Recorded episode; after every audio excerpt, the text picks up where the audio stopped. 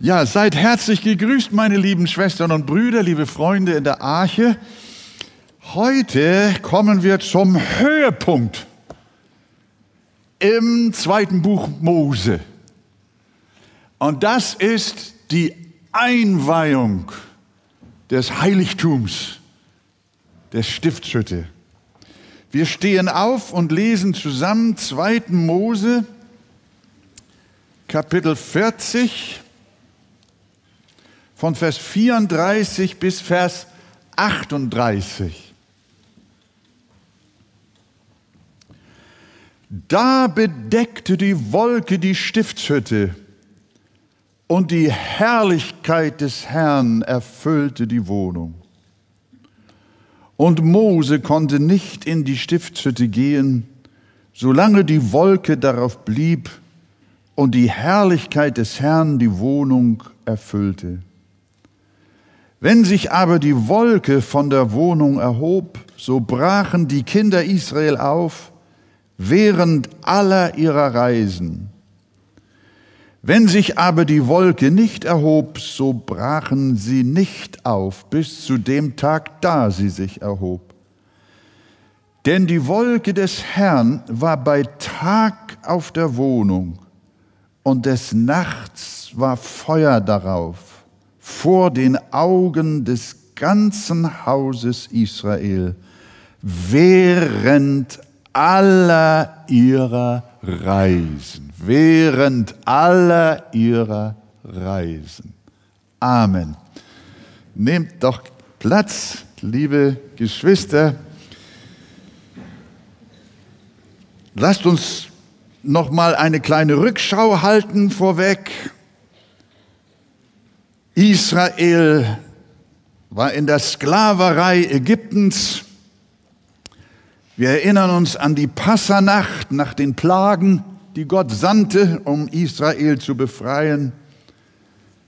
Nach der Passanacht kam der Auszug, der Durchzug durchs Rote Meer, die verschiedenen Wunder in der Wüste, bitteres Wasser wurde süß, Gottes Versorgung mit Manna, Wasser wiederum aus dem Felsen, der Sieg über die Amalekiter, dann der starke, die starke Ankunft am Berg Sinai, der Besuch des Schwiegervaters Jethro von Mose, Gottes Verkündigung vom Berg der zehn Gebote, dann das Buch des Bundes mit allerlei Zivilgesetzgebungen, dann der Bundesschluss Gottes mit seinem Volk Israel, dann teilt Gott auf dem Berge dem Mose den Bau der Stiftshütte, das heißt die Planung der Stiftshütte mit.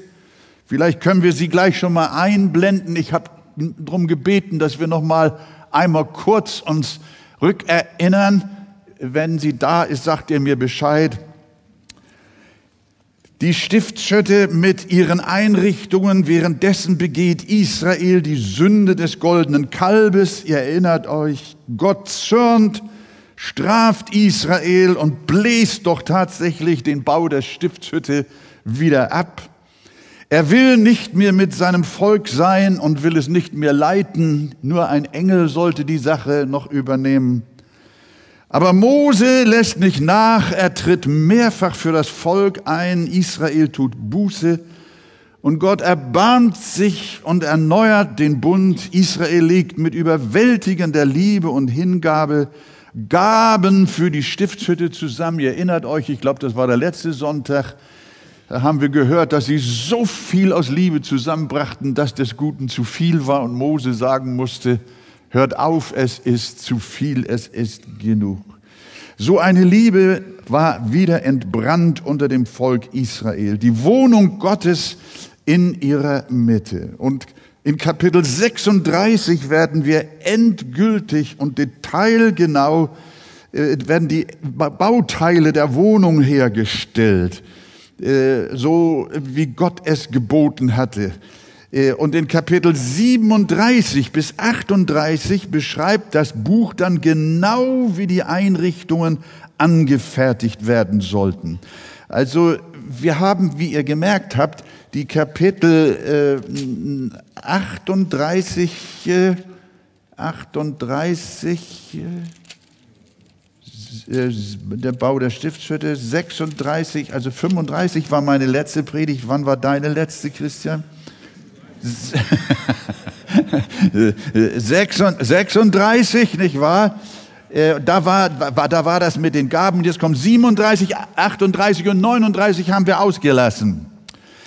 Aus dem einfachen Grund, liebe Geschwister, weil da nun der konkret der Bau stattfindet und der Bauvorgang, der wird fast eins zu eins nochmal wieder so beschrieben, wie Gott dem Mose den Plan beschrieben hat auf dem Berg, sodass das eins zu eins fast eine Wiederholung war. Ich, wir, haben, wir haben beide miteinander und auch mit den Brüdern gesprochen und gesagt, ja, was sollen wir jetzt machen mit euch? Äh, sollen wir jetzt diese drei Kapitel auch noch mal eins zu eins durchgehen, obwohl das alles schon mal da gewesen ist? Und wir haben gedacht, wir überfordern euch vielleicht. Auf der anderen Seite haben wir gedacht, der Heilige Geist hat es aber für nötig befunden, dass das nochmal haargenau im Detail alles beschrieben wurde, die einzelnen Bauteile, die einzelnen Einrichtungen. Dem Heiligen Geist hat es gefallen, äh, Israel das Ganze nochmal zu sagen, beziehungsweise Mose hat es aufgeschrieben, dass nachfolgende Generation es zweimal lesen konnten. Einmal die Beschreibung des Planes und einmal die Beschreibung des Baues. Und wenn ihr dann mal reinschaut, das einfach nur vorweg mal als Nebenbeschreibung, ihr werdet feststellen, dass in diesen Kapiteln, während gebaut wird und auch in unserem letzten Kapitel 40, es immer und immer und immer wieder heißt, sie taten es so, wie Gott dem Mose geboten hat. Sie taten es so, wie Gott dem Mose geboten hat. Sie taten es so, wie Gott dem Mose geboten hat. Sie taten es so, wie Gott dem Mose geboten hat. Ihr müsst euch das mal angucken. Ihr werdet sagen, meine Zeit, Gott, wir haben es doch schon begriffen. Aber das hat alles Sinn. Der Heilige Geist in den Schriften des zweiten Buch Mose möchte gerne, dass wir verstehen, dass Israel tatsächlich so gehorsam war, dass sie nicht im Allgemeinen das so umsetzten und so in etwa, sondern haargenau bis ins jedes Detail waren sie gehorsam und taten, was Gott dem Mose geboten hatte zu tun. Das ist überwältigend, wenn man das liest. Und wir sind zu dem Schluss gekommen, dass das wohl in etwa mit ein Grund gewesen sein mag, weshalb das Ganze tatsächlich über drei Kapitel nochmal wieder beschrieben wurde. Dass sie verstehen, Sie sollen bauen, wie Gott es gesagt hat. Und für uns heißt das, liebe Gemeinde, wir sollen auch bauen, genauso wie das Wort Gottes es gesagt hat. Es ist eine Lust heutzutage unter den Christen, es in etwa so zu machen, wie Gott gesagt hat. Aber die eigenen Ideen kommen dann mit rein. Freunde, dann sind wir auf dem Holzweg. Gott möchte, dass wir seinen Willen tun, so wie er es uns genau gesagt hat. Stimmt ihr drüber mit überein? Das ist das, was wir daraus lernen können. Ihr seht jetzt hier nochmal die Stiftshütte. Wir haben das alles besprochen und jetzt in diesen Kapiteln wird es gebaut dann darf ich vielleicht euch bitten, auch diese einzelnen Möbelstücke mal nochmal rauszuholen. Da ist die Bundeslade, der Schaubrottisch, der Leuchter, der Räucheraltar, der Brandopferaltar, das Becken und der Vorhof. In Kapitel 39 werden dann auch wieder nochmal die priesterlichen Kleider gefertigt, genau nach der Vorschrift Gottes. Die Amtstracht für Aaron, das Ephod, das Brustschild, die Leibröcke, Kopfbund, die hohen Mützen, Gürtel und Stirnband. Da, haben wir, haben wir ja, nee, das ist, das ist jetzt die Systemskizze. Genau, das nochmal. Da seht ihr die Bundeslade, das eherne Becken. Das diente zur Reinigung der Priester, wenn sie zum Dienst gingen. Das war der Brandopferaltar. Da mussten die Menschen ihre Opfer bringen, ihre Tieropfer. Dann haben wir den goldenen Leuchter in der Stiftshütte, das Symbol für das göttliche Licht. Der Schaubrottisch mit den zwölf Broten darauf, das bedeutet, die zwölf Brotleibe stehen für die zwölf Stämme Israels. Dann der Räucheraltar im Inneren des Zeltes war viel kleiner als der Brandaltar. Das Räuchwerk, das darauf in diesem Altar verbrannt wurde, sorgte für einen lieblichen Duft im Hause Gottes. So, jetzt haben wir die drei Kapitel nochmal zusammengefasst und ein großes Stück, auch Kapitel 40. Als Danke dafür. Als alle Bauteile und Mobiliare angefertigt waren, dann lesen wir in unserem, in Kapitel 39, Vers 43, den letzten Vers, äh, 43, Moment, Kapitel 39, Vers 43, der letzte Vers vor unserem 40. Kapitel. Und Mose sah sich das ganze Werk an und siehe, sie hatten es ausgeführt, wie der Herr es geboten hatte. So hatten sie es ausgeführt. Und Mose segnete sie. Und im letzten Kapitel kommt nun endlich die Einweihung der gesamten Wohnung. Sie wurde am ersten Tag des ersten Monats des Jahres aufgestellt. Sie war, die Stiftshütte, ja, wir als äh, Bauingenieure sagen, ein fliegender Bau. Äh, so nennt man Bauwerke, die nur für eine kurze Zeit aufgebaut werden, um dann wieder abgebaut zu werden und einem anderen Ort nochmal wieder aufgebaut zu werden. Also Sprichwort ein Zelt oder zeltähnliche Häuser und Gebilde. So war auch die Stiftshütte ein fliegender Bau, wie wir sagen würden. Äh, äh, die, der erste Aufbau äh, erfolgte also am ersten Tag damals, des damals neuen Jahres. Das bedeutet, nach circa neun Monaten nach der Ankunft am Berg Sinai haben sie dann endlich die vorgefertigten Bauteile zusammengesetzt und aufgebaut. Nach neun Monaten Lagerzeit am Berg Sinai. Und wenn wir uns noch einmal die Bedeutung des zweiten Buches Moses in Erinnerung rufen, worin auch seine Botschaft besteht, dann können wir ohne Übertreibung sagen, dass kaum ein Buch im Alten Testament so scharf das Evangelium vorzeichnet wie unser zweites Buch Mose. Es zeigt uns, dass das Leben eines Christen einem Exodus gleicht. Wir ziehen aus der Welt der Sünde aus und ziehen hin in das Land der Verheißung. Davon handelt das ganze Buch. Es erzählt uns von der Sklaverei des Volkes Israel in Ägypten und weist damit auf die Sklaverei der Sünde, in der jeder Mensch von Natur aus steckt. Ein ganzer Abschnitt in 1. Korinther 10, die Verse 1 bis 12 und diverse andere Texte im Neuen Testament. Äh, Im Neuen Testament wird kaum auf ein Buch im Alten Testament so oft Bezug genommen wie auf das zweite Buch Mose. Und daher haben wir auch die Deutung, daher haben wir auch gelernt, wie wir das zweite Buch Mose zu verstehen haben.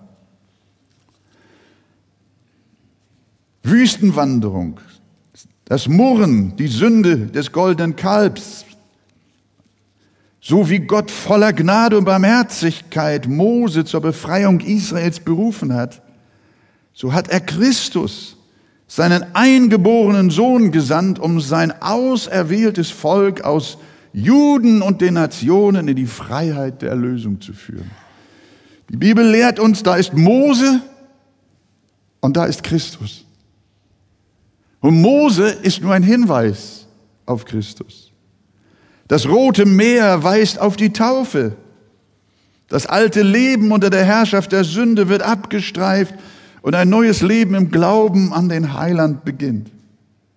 Aber so wie Israel nach dem Durchzug durchs Rote Meer noch nicht gleich am Ziel war, sondern erst noch einen langen Weg durch die Wüste vor sich hatte, so hat auch ein wiedergeborener Christ nach seiner Bekehrung, nach seinem persönlichen Durchzug durch das Taufwasser noch einen langen Weg vor sich, eine Pilgerreise, bis du ans Ziel kommst. Das lernen wir in 2. Mose. Und so wie Gott Israel an den Berg Sinai führte, um ihm das Gesetz zu vermitteln, so hat der Herr auch seiner erlösten Gemeinde die Ordnungen seines Reiches erteilt und ihr die Bibel geschenkt. Und so wie die Israeliten eine Wohnung für ihren Gott errichten sollten, jetzt kommen wir der Sache immer näher, und so wie die Israeliten eine Wohnung für ihren Gott errichten sollten, in der er mitten unter ihnen wohnen wollte, so hat auch er uns als Gemeinde ein Heiligtum geschenkt, das aber nicht mit Händen gemacht ist, wie die Stiftshütte.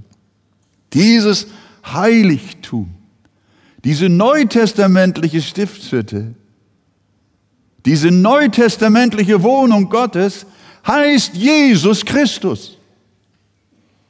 Das Wort wurde Fleisch und jetzt, und es wohnte unter uns. Und wir sahen seine Herrlichkeit. Genau was wir hier im Mose gelesen haben. Und die Offenbarung, das letzte Buch der Bibel sagt, siehe da, sie spricht von Jesus, das Zelt Gottes bei den Menschen. Er wird bei ihnen wohnen und sie werden sein Volk sein und Gott wird ihr Gott sein. So wie die Herrlichkeit Gottes in Gestalt der Stiftshütte mit Israel durch die Wüste zog.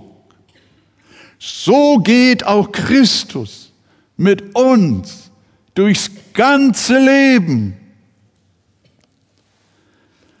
und führt uns schließlich in das himmlische Kanaan.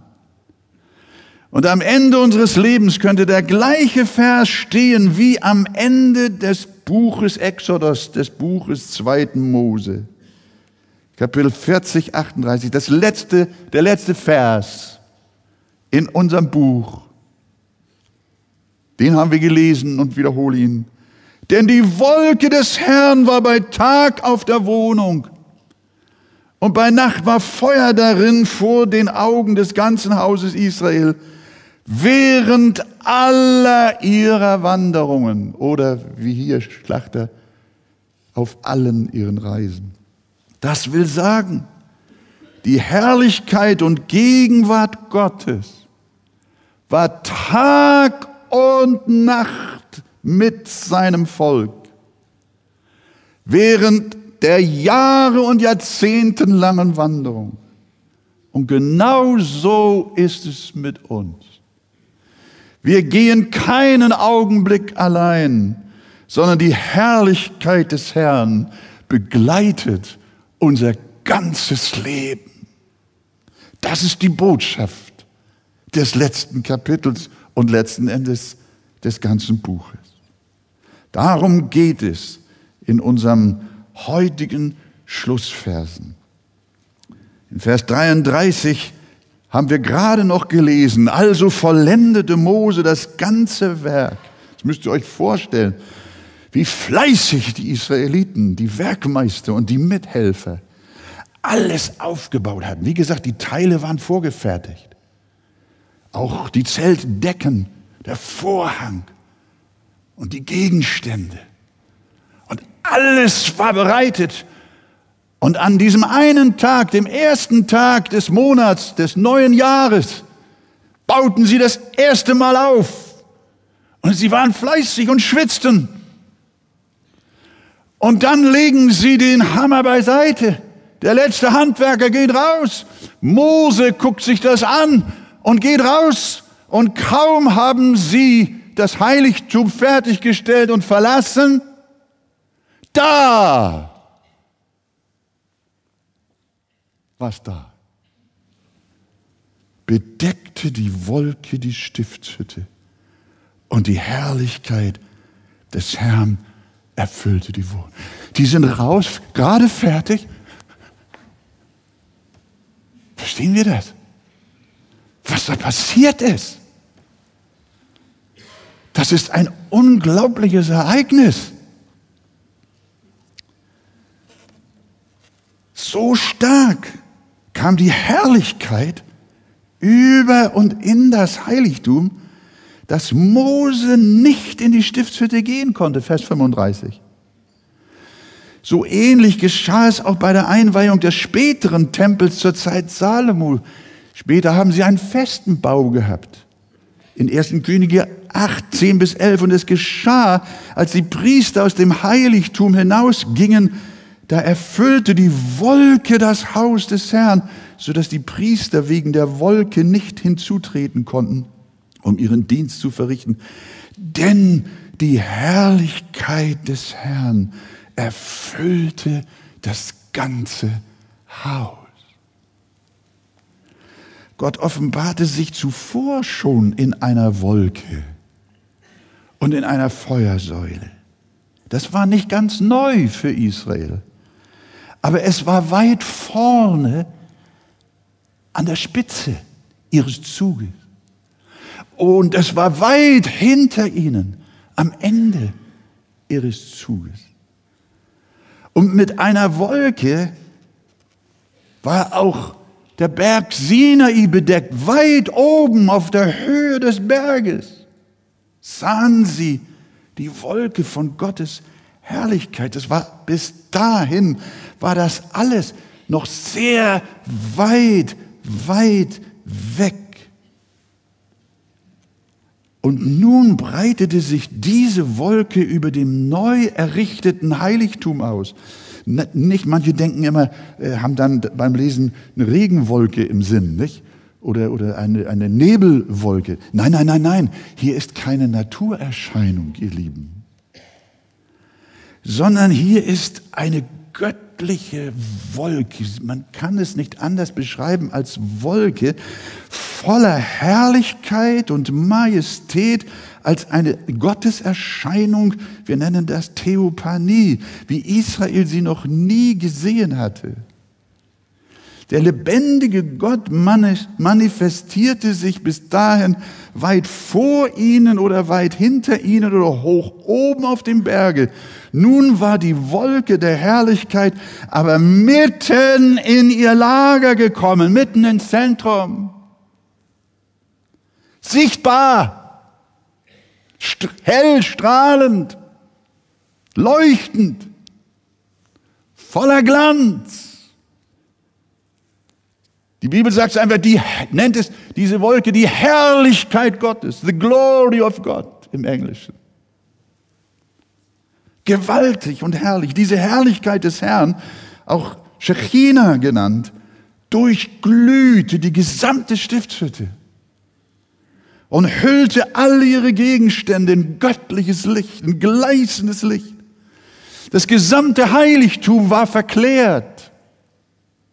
Und Israel wusste, ohne dass es ihm gesagt wurde, Gott ist da. Mose hat nicht gesagt, seht ihr, Gott ist gekommen. Sie wussten es alle. Gott ist in unserer Mitte. Nicht Mose hat die Stiftshütte eingeweiht. Nicht die Juden haben die Stiftshütte eingeweiht. Gott selber weihte sein Heiligtum ein. Er zog ein in das Heiligtum. Es erschütterte das ganze Volk. Gott ist da, seine Majestät und Ehre, sein Ruhm, seine Herrlichkeit haben Raum in der Wohnung gemacht. Das muss unbeschreiblich gewaltig gewesen sein. Paulus schreibt später von diesem glorreichen Gott an Timotheus, der allein Unsterblichkeit hat, der in einem unzugänglichen Licht wohnt, den kein Mensch gesehen hat noch sehen kann. Ihm, ihm sei Ehre und Macht in Ewigkeit. Amen. Die Herrlichkeit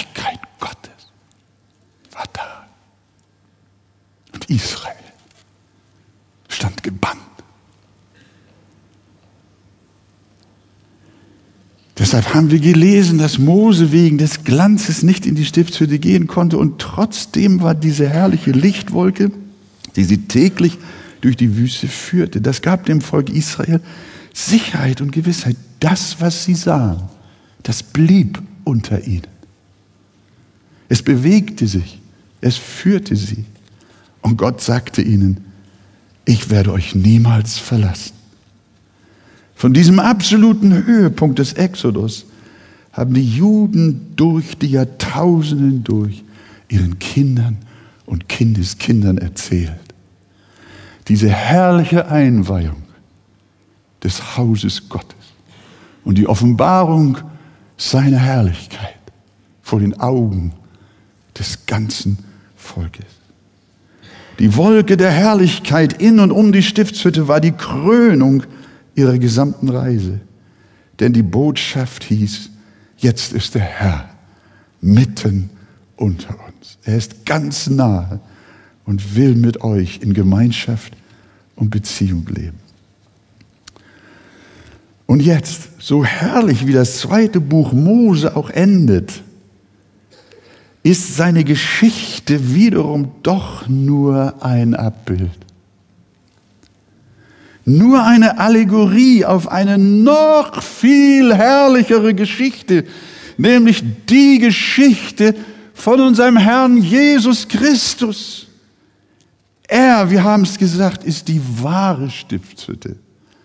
Die Wohnung Gottes bei den Menschen. Jesus ist nicht ein Gebäude mitten unter uns, sondern Jesus ist der Sohn Gottes leibhaftig mitten unter seinem Volk. Durch ihn wohnt der lebendige Gott mitten unter uns. Und deshalb lesen wir im Alten, im Neuen Testament, Paulus schreibt wieder Kolosser 1, 19, denn es gefiel Gott in Christus alle Fülle wohnen zu lassen. Und diese Fülle Gottes kam in Jesus Christus zu uns. Und deshalb nochmal Johannes 1, 14, das Wort wurde Fleisch und wohnte unter uns. Und auch wir sahen seine Herrlichkeit. Wir sahen eine andere, noch eine herrlichere Herrlichkeit, als Israel es jemals bei der Einweihung der Stiftshütte gesehen hat. Wir sehen ihn voller Gnade und Wahrheit. Auf Jesus ruht, auf Jesus ruht die volle Herrlichkeit des Vaters, viel mehr unvergleichlich mehr als auf der Stiftshütte. Als Jesus aus dem Wasser seiner Taufe stieg, da öffnete sich der Himmel und er sah den Geist Gottes wie eine Taube herabsteigen, ein Zeichen der Herrlichkeit Gottes. Ihn umhüllte keine Wolke, aber der Geist Gottes wie eine Taube und eine Stimme kam, die sprach, dies ist mein geliebter Sohn, an dem ich wohlgefallen habe. In Christus sehen wir die Herrlichkeit, die Schönheit, die Macht, Ehre, Majestät und Würde des lebendigen Gottes. Christus ist unser Heiligtum. Er ist unser Zelt der Begegnung. Er ist unser Tempel. Die irdische Stiftshütte, liebe Gemeinde. Und der irdische Tempel sind Vergangenheit. Manche wollen gerne noch das der Tempel nochmal wieder errichtet wird und das Gesetzeswesen und das Opfersystem, dass es nochmal wiederkommt, irgendwann im sogenannten tausendjährigen Reich. Aber die Apostel lehren uns, dass es nicht wiederkommt. Als die Jünger aus dem Tempel herausgingen und sich umdrehten, sagten sie zu Jesus, schau mal Herr, wie herrlich und majestätisch ist dieses Gebäude. Und Jesus sagte ernüchternd zu seinen Jüngern, nicht ein Stein wird hier auf dem anderen bleiben. Aber der Tempel, der wird abgebrochen und in drei Tagen wieder aufgerichtet. Und da sprach er von dem Tempel seines Leibes. Die Stiftshütte kommt nicht wieder. Der Tempel ist Vergangenheit. Das ist weggetan, wie Paulus in 2. Korinther 3 schreibt. Christus ist der Tempel. Im Himmel, im neuen Jerusalem gibt es auch keinen Tempel mehr. Und einen Tempel sah ich nicht in ihr, schreibt die Offenbarung, denn der Herr, Gott, der Allmächtige, ist ihr Tempel und das Lamm. Auf ihm, dem Lamm Gottes, ruht die Herrlichkeit des Vaters für immer. Der Hebräerbrief sagt, er, Christus, ist der Abglanz seiner Herrlichkeit und das Ebenbild seines Wesens und trägt alle Dinge mit seinem kräftigen Wort.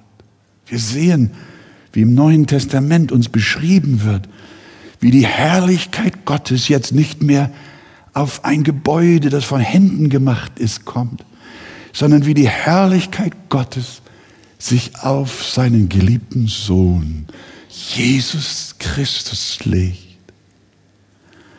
Deutlich, sehr deutlich, dass Jesus die wahre Stiftshütte ist, zeigt uns der Bericht von der Verklärung Christi auf dem Berg. Nur drei Jünger hat Jesus mitgenommen. Und Matthäus berichtet, und Jesus wurde vor ihnen verklärt und sein Angesicht leuchtete wie die Sonne. Denkt an den Tempel, äh, an die Stiftshütte und denkt an Israel bei der Einweihung. Und jetzt schaut nicht dorthin, sondern jetzt schaut auf den Berg der Verklärung. Und ihr seht, wie die Herrlichkeit Gottes zu Christus kommt. Er wurde vor ihnen verklärt und sein Angesicht leuchtete wie die Sonne. Und seine Kleider wurden weiß wie das Licht, durchscheinend herrlich. Und als er noch redete, siehe, da überschatte sie, hör mal, hör mal. Und als Petrus noch so redete, Hütten bauen zu wollen, da überschattete sie eine lichte Wolke. Da ist sie wieder. Und siehe, eine Stimme aus der Wolke sprach, dies ist mein geliebter Sohn, an dem ich wohlgefallen habe, auf ihn sollt ihr hören. Merken wir, wie das Neue Testament uns die Bibel erklärt, dass wir die ganze Bibel verstehen ihre Geschichte, ihre Bedeutung. Gewaltig. Da überschattete sie eine lichte Wolke. Dies ist mein geliebter Sohn, an dem ich wohlgefallen habe, auf ihn sollt ihr hören. Die Herrlichkeit des Herrn jetzt nicht über der Stiftshütte, jetzt über dem Leib unseres Erlösers. Von dieser auf Jesus ruhenden Herrlichkeit sah dann auch der ungläubige Thomas etwas später nach der Auferstehung. Jesus sagte zu ihm, er soll doch seinen Finger in Jesu Hände und seine Seite legen. Und da rief der bis dahin zweifelnde Jünger Thomas aus, mein Herr und mein Gott. Der sah etwas in Jesus. Als Jesus sich ihm als der Auferstandene offenbarte, da sah Thomas die Herrlichkeit Gottes auf der Person Jesu Christi, einer größeren Glorie als auf der Stiftshütte. Freunde, und genauso ist das bis heute. Und ich glaube, das passiert auch heute Morgen in dieser wunderbaren Halle, die Gott uns geschenkt hat. Die Herrlichkeit des Herrn erfüllt das Haus, aber nicht wegen der Steine, sondern die Herrlichkeit des Herrn erfüllt unsere Herzen, wenn wir denn an Christus glauben. Wenn Gott heute Morgen dir die Augen öffnet, wer Jesus ist, wenn er dir in seinem Sohn seine Herrlichkeit offenbart, die Herrlichkeit des Kreuzes, die Herrlichkeit der Auferstehung, die Herrlichkeit der Vergebung, die Herrlichkeit eines neuen, hoffnungsvollen Lebens in Jesus Christus, dann geht es dir wie Thomas. Dann erschütterst du, ziehst deine Hand zurück und sagst, mein Herr und mein Gott. Mein Herr und mein Gott. Israel stand da und sah die Wolke der Herrlichkeit über dem Gebäude. Und Thomas steht vor dem Sohn Gottes, dem Auferstandenen, will ihn berühren, wahrscheinlich kommt er noch nicht mal dazu. Und er ruft, mein Herr, oh mein Gott. Liebe Gemeinde, liebe Freunde, wenn ihr die Herrlichkeit Gottes sehen wollt, wir sehen sie in der Natur, ganz gewiss, in den Gewalten der Kreatur. Wenn du wirklich die Herrlichkeit Gottes, des ewigen Gottes sehen willst, dann schau auf Jesus Christus.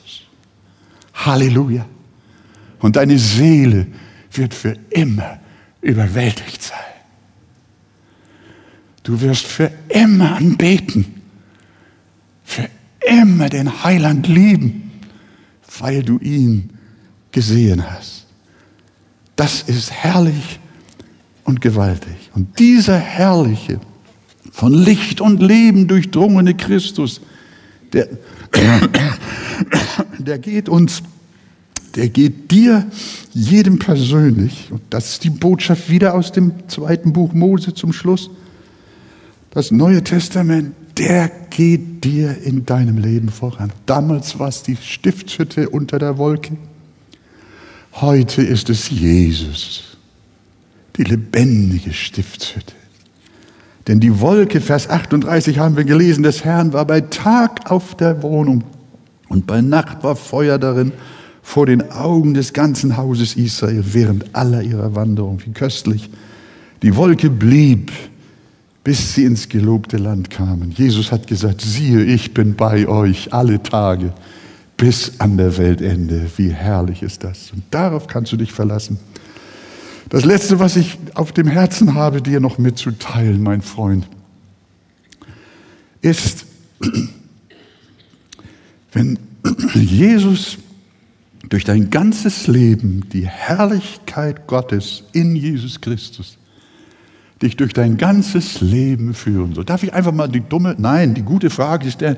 Wer von euch möchte, bin ich noch, ich hoffe, ich bin nicht allein, wer von euch möchte gerne, dass die Herrlichkeit Gottes in Jesus Christus dich durch dein ganzes Leben führt, auf allen deinen Reisen? Dann heb doch mal deine Hände und sag Amen. Amen. Halleluja. Wunderbar ist das. Jetzt habe ich die anderen nicht gesehen, aber dich erwischt der Herr auch noch. Halleluja. Liebe Gemeinde, aber was muss ich tun, wenn Jesus mein Wegweiser ist und mein Leiter ist? Dann musst du auch auf die Herrlichkeit blicken. Israel hat leider nicht immer auf die leitende Herrlichkeit seines Gottes geschaut und ist auf Abwege geraten. Wir wissen es. Und ein großer Teil ist verloren. Davor warnt uns ja auch der Korintherbrief, besonders im zehnten Kapitel im ersten Korinther. Nur ein Überrest, dem Gott Gnade erwies, gelangte nach Kanaan. Und darum schau auch du, schau hin auf Jesus. Wenn du den Weg nicht weiter weißt, dann musst du auf den Wegweiser schauen. Wenn, wenn dichter Verkehr ist und ein Gewühl auf den Straßen und alles geht vorwärts und rückwärts und seitwärts und umwärts und du weißt vor lauter, lauter Bäume nicht mehr, wo du eigentlich hin musst, dann ist nicht gut, wenn du dich dann mit dem Gewühl beschäftigst. Sondern es ist gut, wenn du guckst, wo ist der Wegweiser? Und da oben ist er. Da geht's lang. Jesus ist ein großes Geheimnis. Jesus hat gesagt, ich bin der Weg, die Wahrheit und das Leben. Niemand kommt zum Vater als nur durch mich. Ich erinnere mich an die Neujahrspredigt von Christian. Die hat mich persönlich auch sehr berührt. Er hat äh, von einem Mann Gottes die Worte zitiert. Wenn du einmal auf dich selbst geblickt hast, dann blicke zehnmal auf Jesus. Könnt ihr euch erinnern? Wenn du aus Versehen einmal in dem Trubel und Trabbel deines Lebens auf dich und die Dinge schaust, dann mach gleich Schluss damit und schau stattdessen zehnmal auf Jesus. Wohin blickst du? Wohin geht dein Augenmerk? Auf dein viel zu geringes Einkommen? Auf deine Sorgen? Die schreckliche Politik schlicht die dich in den Bann? Der bedrohliche Krieg? Deine Krankheitsdiagnose? Den Konflikt mit anderen Menschen? Vielleicht auch sogar auf die Bilder im Internet, die dir zur Versuchung werden. Was fesselt dich? Was zieht dich in den Bann? Lass dich von Jesus ziehen, lass dich von seiner Herrlichkeit faszinieren. Beschäftige dich mit ihm und lass alles andere fahren, lass fahren dahin, hat Luther gesagt, es hat keinen Gewinn, du reibst dich auf, du verzehrst dich, du zerstörst dich, blicke nicht auf die Wellen, beschäftige dich nicht mit dem Sturm, sondern sieh auf Christus, den Anfänger und Vollender deines Glaubens. Schau nicht auf die Wolke, sondern auf den Heiland, Jesus Christus. Er ist voller Herrlichkeit und voller Schönheit und er will dir den Weg zeigen durch die Wüste. Du vergeudest deine Kraft, deine Nerven mit dem Getümmel dieser Welt, mit den Versuchen und den Herausforderungen. Womit bist du beschäftigt? Schau auf Jesus, den Wegweiser. Je beständiger dein Blick auf Christus gerichtet ist, je intensiver du dich mit ihm beschäftigst, desto unwichtiger werden dir die anderen Dinge. Je köstlicher er dir wird, desto bedeutungsloser werden dir die anderen Dinge.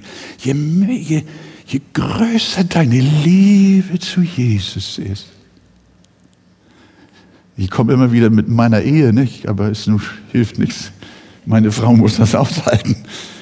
Als ich, als ich sie erkannt hatte, da haben mich die anderen Frauen nicht mehr interessiert.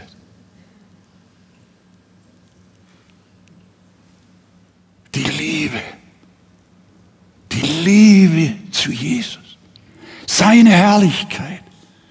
Er hatte, er war Magnet, er war der Leb und ist es bis heute der Lebensmagnet zu ihm weiß ich mich hingezogen. Da liegt die Kraft. Manche kämpfen verzweifelt mit ihren Sünden, mit ihren Süchten und sie versuchen, die Gebote zu befolgen. Das ist dieses äußere Christentum oder auch Judentum oder wie du es nennen willst. Und das sind dann, ist der Buchstabe. Du versuchst, dich aus dem Schlamassel zu ziehen, indem du dem Buchstaben folgst und sagst dann, ich will die Gebote halten.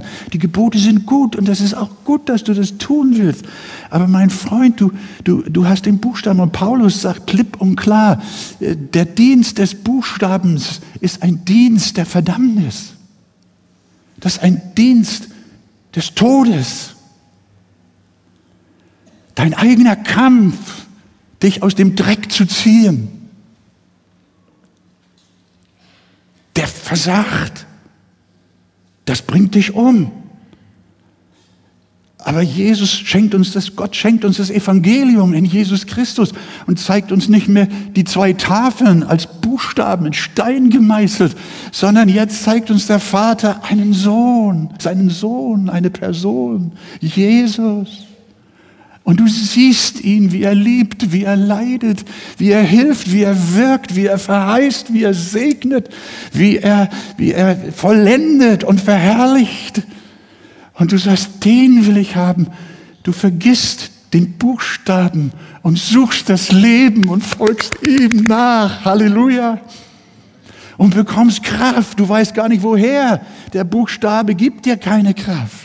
Der Versuch, die, aus dir selbst ein besseres Leben zu führen, der scheitert, und die Kraft fehlt dir. Aber wenn du auf Jesus blickst, die Herrlichkeit des Vaters in Jesus Christus erlebst und erfährst, dann entsteht in dir eine geheimnisvolle Kraft, die dein Leben verändert, deine Neigungen verändern, deine Lust verändern, deine Hoffnung und deine Ziele, dein Verlangen verändert. Du hast etwas ganz anderes im Auge, im Sinn und im Herzen. Du möchtest Jesus nachlaufen und ihm folgen. Halleluja. Und alles andere verschwindet. Alles andere weicht von dir. Und du gehst, wie sagt es die Bibel immer wieder, von Herrlichkeit zu Herrlichkeit. Und davon sagt uns ja der Apostel Paulus in 2. Korinther 3, Vers 18, er bringt das so auf den Punkt. Wir müssen es nur lesen und es lieben. Da sagt er, wir alle aber, indem wir mit unverhülltem Angesicht die Herrlichkeit des Herrn anschauen, wie in einem Spiel. Hast du gehört? Indem wir mit unverhülltem Angesicht die Herrlichkeit des Herrn anschauen, nicht die Wolke auf der Stiftshütte, sondern die Herrlichkeit in Jesus Christus. Die Herrlichkeit des Herrn anschauen, wie in einem Spiegel, als wenn du in einen Spiegel schaust. In den Spiegel darfst du ruhig ein bisschen länger gucken. Wie in einen Spiegel.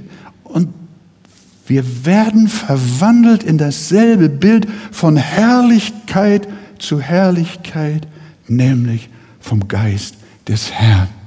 Während wir Jesus anschauen, ihn studieren, ihn lieben, und ihn anbeten wird unser Herz durch den Heiligen Geist verändert und wir bekommen Sieg über die Sünde, über unsere Untugenden, über deine Laster und deine Ängste und deine Sorgen. Daran besteht das Wunder des neuen Bundes. Die Herrlichkeit des Mose war herrlich, aber im Vergleich zur Herrlichkeit Christi war sie nicht herrlich. Aber unser Herr Jesus Christus ist überragend und wunderbar.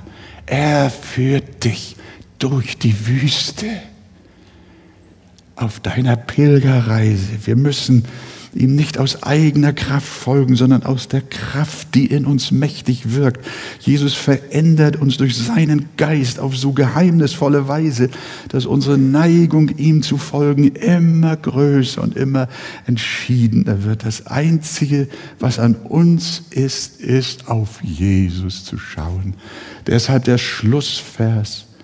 Denn die Wolke des Herrn war bei Tag auf der Wohnung und des Nachts war Feuer darauf vor den Augen des ganzen Hauses Israel während aller ihrer Reisen.